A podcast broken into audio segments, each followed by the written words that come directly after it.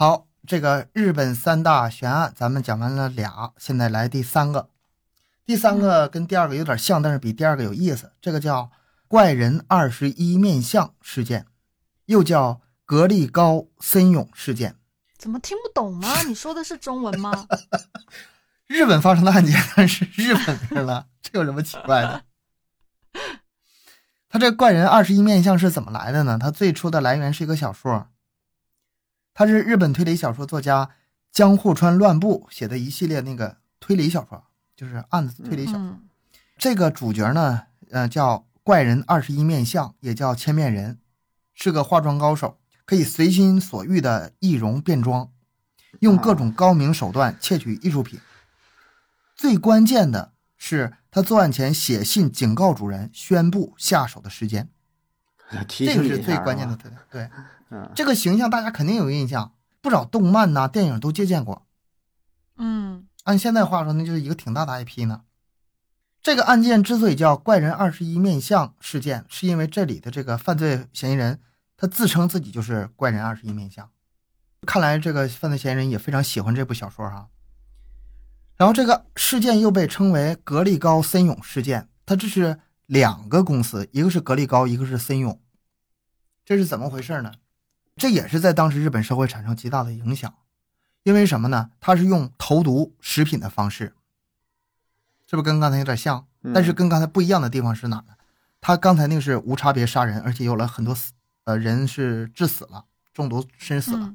他是把这个毒药投入到那个超市中的食品当中，而且向大家宣告，他这个最终没有造成人员死亡，就是直接中毒人员死亡，但是给企业造成很大损失。啊，明白了，下完毒人不敢买了呗，是吧？就告诉你这有毒，这个东西有毒，你不能买，是这个意思吗？对呀，你说这事儿是不是也挺膈应人的？他有点勒索的那个性质。嗯，在长达一年半的时间里，一个神秘的组织勒索日本最大的几家糖果公司，怎么勒索呢？在超市的货架上混入含有那个氰化物的糖果，然后写了很多很多的信件，然后写的信里面呢又充满了挑衅。还描述这些投毒的细节，这些信件呢还被放到那个日本的最大的报纸呢刊登发表，所以说这件事闹得当时社会上人普遍都是议论纷纷，舆论闹得很大，而且日本的警方呃也是受到了很大的这个羞辱吧。嗯啊，这个也是直到今天也没有人知道他们是谁，也没有破获的案件。那个时候的超市都没有监控吗？完全，你就认得监控。一九八四年，这是八四年。呃，其实是有的，就是极少部分是有的，但是那时候监控跟现在监控它不是一回事儿。那时候监控吧，可能是看不着人一个是画质不行，一个是没有用来应用于那个破案。嗯，这都是逐步的嘛。这个案件是从一个绑架案开始的，咱们开始说一下这个案子啊。一九八四年三月十八日，江崎胜久，也就是那个格力高的那个老大董事长吧，他下班回家，脱下西装就开始在那浴缸里泡澡。他泡澡刚泡了一小会儿，就听到家里啊传来一阵骚乱，两个蒙面男子就手持武器破门而入了，冲进浴室就从浴缸里把他拽出来了，然后他他大声求助求助呗。但是蒙面人早就把这事儿给预想到了，他们就把这个他的老婆和他女儿绑起来，然后还切断他家的电话线，然后还把就是他隔壁的他母亲也给绑起来了。紧接着，两个人把江琪拖到屋外，给了他一件大衣、一个滑雪帽，把他给带走了。其他人就绑着没动，把他给带走了。为什么要绑他呢？勒索、绑架。第二天，警方在江琪家中就搜寻，就是他线索呗。结果在电话附近就找到一张纸条，顶上写：“哈，绑匪向江琪家索要十亿日元。”那一九八四年十亿日元也不是小钱，呃，相当于当时的四百三十万美元吧。哇，不少。还有一百公斤重的金条作为赎金。我就是奔着钱去。哇，我天啊！嗯，但是吧。所有是人都没有料到的一件事儿哈，非常的奇幻，就是警察们还在这忙活呢哈。我到底是家属们也是在想，我是给他准备赎金呐，然后警察们追查线索呢。嗯，两天就两天，将其跑了，从那个仓就是被带到那个仓库里逃脱了。啊，跑回跑回来了。厉，害，啊。这么厉害，啊！哎，这事儿就挺奇幻哈，就是这绑架案没有成功，这个绑匪想要钱的这个目的没有达到，嗯所有人也就觉得不当回事儿呗，那就剩下警方去把这个案子破了，把这个绑匪抓到就完事儿了呗，这事儿就完了呗。但是之后发生的事儿就开始奔着咱们这个案子来了。三周之后，全日本几家报社编辑部同时收到一个古怪的信，顶上就是写：“愚蠢的警察们，你们是笨蛋吗？你们如果不是笨蛋的话，应该抓住我们的。那我给你们一些提示吧。”在这封信的后面就罗了一些呃犯罪细节，比如说逃跑的车是灰色的，然后他们这几天的饮食啊从某个超市买到的，然后还挑衅的问啊用不用我们绑架哪个哪个警察呢？就非常挑衅，嗯。就是明目张胆的跟警察叫号，然后落款嗯。就是怪人二十一面相，这是第一次这个名字在这个案件中出现。各大报社吧，收到这封信，按现在说来说热点呢，不会放过这机会的，就都给刊登出去了。然后在接下来的几个月时间里，几家报社还发表随后寄来的一些信件，前前后后几十封信，这几十封信呢，全都是讽刺啊，还有大量没有价值的线索，就有点像什么呢？你想啊，咱们去绑架一个人失败了，然后就有点这个气没处撒，就往这个警察上撒气，这种感觉。嗯这些信的目的吧，就是为了挑衅你。后来他们可能觉得不过瘾，开始加内容了。在三月中旬的一封信中宣称，该组织在一些格力高公司生产的糖果中添加了氰化物，但是当时这个信纸里没说到底是哪款产品被投毒了。那格力高公司就害怕了，因为这个是通过这个报纸要四处宣传的呀，广大民众是知道这事儿了，所以说格力高公司立刻决定下架所有糖果产品。召回，然后开始检查，检查的结果没有发现有中毒的氰化物，啊没有没投，嗯，就是跟你玩那个虚张声势呗膈应你，。就是膈应你，哎就是就是耍你呗，嗯但是呢，这些检验报告呢也没给公司挽回名誉，日本人就已经开始对这个格力高公司开始抵制了，不敢买了。嗯，那对对呀，全社会对格力，力高公司的这个产品呢就警觉起来嗯，而且之前可乐还中毒了呢，啊。对呀、之前还有那事儿呢。嗯，你说这帮劫匪也是够损的哈，绑架没成跟你玩这个，甚至当时就是他们互相送礼送巧克力的时候吧，还得写一张纸条注明这个不是格力高的糖果，就已经害怕到这种程度了。这格力高公司这市值啊就暴跌，而且当时还辞了一千多名员工，可见这个公司当时受的损失有多多大。嗯这格力高的公司这个信誉是一落千丈啊，但是那个神秘组织好像越玩越开心了，越大着了。当时就社会上很多人就开始评论，还有猜测怪人二十一面相到底是怎么回事儿，讨论的非常热烈。而这个人物有一个非常明显的特点，咱们刚才可说了，喜欢在犯罪之前事先预告。嗯虽然这个神秘团伙从来没有被抓获，但是大家对他的这个想象好奇却越来越大，关注也是与之俱增。而这个神秘组织，他们曾经要求糖果公司支付巨额现金，但是他们没有获得到。我勒索你个人不行，那我就勒索你整个公司。你如果公司不给我这些钱的话，我就祸害你，我把你公司干倒。在一九八四年六月，这个神秘组织寄出了一封信，这封信写的是致我们在全日本的粉丝们，他们宣布要放过格力高公司。为什么呢？有人说哈，不跟你玩了就是格力高公司可能私底下给他们钱了，所以说给他们放过了。哦但是格力高公司不承认。嗯不管怎么说，这个信里是这么写的：说，在我们组织中啊，有一个四岁的孩子，每天都要吃格力高，让这么一个可爱的孩子被剥夺了喜爱糖果的权利，真的不太好，而且这么哭闹啊，很烦人。所以我放过你们了，这 就是有点太瞧不起人了哈。嗯，然后还鼓励警察们说：“嗯，警察们，你们工作做得很棒，坚持住，别放弃。气死太没面子了，那这这这这也，对啊，格力高公司吧，这事儿就这么的过去了。但是这个事件是格力高森永事件呢，后面还有森永公司呢。紧接着嗯他们就开始换目标了。他们在一九八四年九月又盯上了森永制果，也是糖果公司呗，一个老牌的。这次直接给他们要四十万，那森永公司肯定也是不能答应啊。那俩差这么多呀？之之前那个要十个亿，这个要四十万这是四十万美金，啊啊啊！啊四十万美金也不多吧？好像那可能是他们这个套路改了呗，可能怕要太多给要跑了呗，啊，要跟你们能接受的呗。我看你像四十万呢，要四十万哪有四十万？森永公司没有答应，行，你跟我玩是吧？你不怕我是吧？行。十月八日，各大报纸刊登了另一封信件。这个信件你就听着吧，它就挺挺吓人哈。最有意思的核心，这个案件核心就是这封信。致全日本的妈妈们，在秋季胃口好的时候，糖果也是格外的甜。当你提到糖果，不管怎么说，那森永的最好吃，还给他做广告呢。嗯，然后我们加入了一些特别的调料，氰化钾的味口味儿微苦，但它不会造成蛀牙呀。所以给你的孩子买糖吧。不会造成对，不用造成蛀牙。我们已经在这些有毒的糖果包装上特别标记了。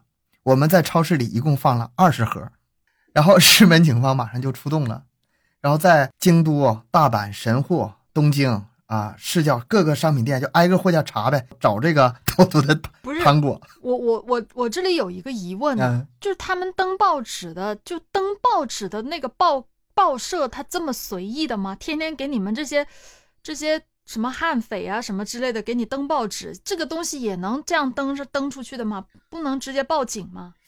就要为什么要造成这么大的影响呢？那挂卖报纸啊，我要是报刊负责人，我要接到这样的一个这个就是这种广告什么之类的，我第一时间我是应该报警，而不是把这个广告给刊登出去，让那么多人看见呀，造成影响啊，这不合理吧？报纸有大有小，有大报有小报，有什么官媒有私媒，什么这个，我觉得还是嗯可以理他这解范围内吧。他报警，我觉得也报警了，但是也应该真应该 报警了，真应该公布出去啊！你不公布出去了，真要因为吃完这个死人了，算谁责任呢？那警方还得找这个报社负责人呢，对吧？你报纸的作用不就是有个宣传嘛？你它还有个提醒的作用。对呀、就是你不告诉大家注意了，对吧？你看我都告诉你下毒下毒，你们还不还不把这个消息传播出去？你说死人了算谁？是吧？起码你得负一定的责任了。哎呀，真的，没这有不有像不像那个咱们发朋友圈什么的？大家注意了，这几种食物千万不能吃。嗯，但是那朋友圈上都都是谣言，但是他这个不是谣言呐。嗯，就这些警察真就找到了几盒巧克力，啊，真就是按照那个劫匪说的，包装上贴着一张标签，注明了危险啊、含毒药人家写了讲究。危险含毒药，如果你吃了就会死掉，怪人二十一面相。然后把这些糖果拿回去化验，真有毒，嗯，人家不跟你玩虚的，而且就是二十盒，说二十盒就二十盒。然后这森永制果这股票马上就暴跌呀、然后接下来这个信件就预告说，如果各大商超没有马上抵制森永制果的食品，那么我们就继续在糖果中投毒，然后不贴警告纸。啊，下回不贴了，下回就不贴了啊。哎呦，还真狠呐、哎呀，这日本警方也是忙活够呛啊！这神秘组织说，在这个喜欢在周六周日进行投毒活动嘛，然后他们就动员四万多个警官啊，在各大商场啊、各大超市巡逻。也是那时候有监控录像，也找到了一个有嫌疑的一个人，但是没有找到最终的人。他们甚至还把那个当初勒索森永治果的那个电话录音发布出来，希望这个广大市民有能提供线索的。啊听这个声音呗，看看跟谁像啊。但是也不行，但是也不行。然后警方反倒招来更多的嘲讽，啊，各种信件，更多嘲讽。这个警方追查的细节我就不一一说了，也是找到有嫌疑人，也是找到什么面包车呀、什么吸尘器呀，就是各种物证呗。好几好几万呢。吸尘器啊，嗯，但是也没有追踪到这个具体的人。然后怪人二十一面相还寄信呢，说你们没法通过这些丢弃的东西追踪到我们，我们既然丢了，就是知道你们抓不到我们，就这么嚣张。嗯，然后之后他们又不停的向其他糖果公司勒索啊，什么这家勒索一亿呀，那家勒索五千万呐，挺忙活。当时日本这个糖果公司啊，天翻地覆了，被这个组织闹的。那这一搅和的，嗯，后来事情的走向又出乎你们想象，你不知道他们为什么停止这个作案。一九八五年八月七日，有一个警察因为深深自责嘛，这个抓捕行动办案不力，一直也没有抓到这罪犯嘛，他非常日本号那样嘛，啊，以死谢罪嗯啊，给身上浇满了煤油自焚，我谢罪谢罪。这武士精神嘛，这日本都都有这样的那种。这真是没没给他逼的也是没招没招的了。嗯但是呢，对于这个团伙，嗯，给他们触动了，给他们很大的震撼。就在这个自焚身亡发生五天之后，他们寄出了最后一封信，嗯信上这么写的：说退休的山本就是指这个自杀的这个人，像个男人一样死了。嗯因此，我们决定献上我们的慰问。我们决定不再折磨食品公司了。我们是坏人。不是这这信就完事儿了。这意味着，除了折磨几家公司，我们还有其他事情要做。身为坏人，活着是很有趣的事儿。怪人二十一面相。你说他被这个警察打动了，嗯，早点自杀？你 这早早点自杀。这这个人也是也是，哎呀，这说不说不太好，这个也不不正常啊，他这 有点那种民间的那种，有点侠义精神呢啊，有点那种，有种有点那种感觉。嗯，然后从这封信发表之后，他们就再也没有出现过。那接下来不干了，几年，对，真就不干，嗯人家说不干就不干，说到做到。嗯接下来几年里，警方一直在试图寻找线索，锁定嫌犯，是什么黑社会啊，什么极左极右组织啊，甚至朝鲜的势力，他们都去查了，然后也是嗯，查了十二万五千多人，追查了两万八千多条这个线索，是啊 这个所有的嫌疑人都被排除掉了。一九九五年绑架案追诉时效过了，两千年氰化物巧克力投毒事件追诉 追诉时效也过了，对，所以这个最后落为了悬案。这能不能是公司自导自演的，为了洗钱呢？这空炉填不上了，说我这个被绑架了，不是被勒索了一个亿，完事儿呢，那他？他那不是一一家，不是一家公司，对呀、那么多家公司呢。就专门可这些公司祸害，而且这个团体是一个非常智商非常高的团体，你们发现没有？嗯嗯，这计划非常缜密啊，这整个这个过程都在他掌控之内。警方下一步会怎么做？然后他对这个系统是非常了解，非常了解，就是把自己所有证据啊什么，这个就是在在暗处，对吧？知道你们要干啥，包括说谁自杀了，然后又怎么地，这，嗯、而且他这个案子吧，除了那个自杀的警察之外，没有死人，没有人中毒。嗯讲究啊是吧？那、你说这个，民民众吧，可能恨他都恨不起来，可能反过来还怪那些，你你把赎金给他就完事儿了呗。这还是应该 内部的人，我觉得也是商业圈内部的，你是这么想的？可能我觉得有点嗯有点接触，跟这个我我觉得他肯定是比较了解这些，呃，警方的行动，还有各种公司的一些操作。对对，我觉得肯就是定多少会经济有了解。方面是吧？应该是懂点金融这一块儿的。警察就高智商犯罪嘛，这种也不想害人。这个比上面那起案件，比那个可乐投毒案高明的多呀，对，而且名声也非常的大。嗯，他落款就落的那个非常响亮啊，而且它嗯成了一种专门的一种犯罪类型，嗯就是敲诈勒索的一种犯罪类型。其实咱们中国也有类似的这种案子。九三年的时候，浙江有这么一个团伙叫双马帮。双马帮，我觉得他很明显是受到了，很可能是受到了这个案件的影响。跟学的，就是这个双马帮吧，智商也是非常高，然后特别爱学习，你知道吗？他也是勒索嘛，他是向各个企业家，呃，寄恐吓信，他是以那种投炸弹的方式，说如果你不给我这个钱的话，我就哪哪哪哪哪这个爆炸。取钱的方式呢，就后来警方破获的时候发现吧，也是通过什么绳索呀、两个山之间这绳索动荡来荡去啊，是参考一个电影，我这里边设计的这家伙，就是很爱学习的一个帮。我觉得这种高智商犯罪对他们来说，这个启发也是非常大的。嗯这个是日本的三大悬案之三——怪人二十一面相事件。其实我搜资料的时候啊，你要说搜日本悬案的话，搜了好多老多老多了。嗯，日本这种啊事儿也多，什么都市传说呀，民间的一些传闻呐，真真假假的，是吧？他啊他们这个嗯这种文化有的，嗯，就是编的嘛，那编的也挺真的，你也也区分不了啊。他们这这这方面挺繁荣的，很多素材。有机会再给大家找一些有趣的吧。其实比这个案比这三个案子有趣的悬案还有，但是这个名声大嘛，我就把这三个放到一起，咱们做一期节目。以后还有机会的话，咱们再拿一些别的有趣的案子。行，咱们今天节目就到这里，感谢大家收听，欢迎大家多多留言、分享、点赞。咱们节目更新时间是三七二十一，加听友群联系主播商务合作，关注我们的微信公众号麦克说 Plus。我们下期再见。拜拜拜。